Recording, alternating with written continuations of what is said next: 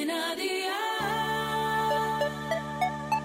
Día el podcast, más allá de la música. ¿Qué cenó hoy?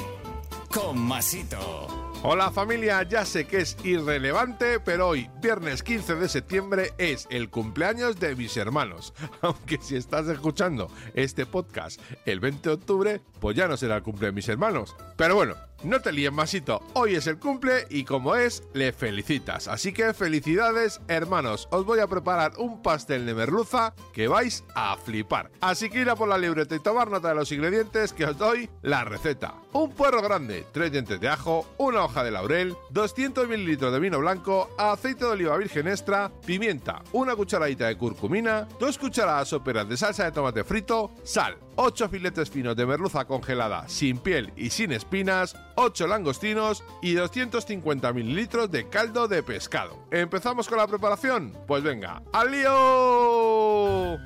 Descongela los filetes de merluza y aderezalos con sal y pimienta. Pela los langostinos y quítales la tripa. Enrolla un langostino en un filete de merluza y traba con un palillo. Haz lo mismo con el resto de los filetes. Lava bien el puerro y sécalo pela los dientes de ajo y parte todo en trozos muy pequeños. Pon aceite en una sartén, agrega el puerro y los dientes de ajo y cocina a un fuego de 6 sobre 9 hasta que estén bien pochaditos. Añade la salsa de tomate, el vino, el caldo, la sal, la hoja de laurel, la curcumina y la pimienta. Mantén a un fuego de 7 sobre 9 hasta que la salsa reduzca un poco introduce los rollitos de merluza y deja que se cocinen unos 3 minutos aproximadamente. Cuando estén en su punto, los puedes servir quitándoles, eso sí, previamente el palillo. Y amigo mío, ya tienes la cena lista. Así de fácil, así de Aldi. Consejito del día, es importante que los filetes tengan el mismo largo y si quieres espesar la salsa, echa una cucharadita de harina antes de incluir el tomate. Puedes triturar todo para no encontrarte los dientes de ajo y el puerro.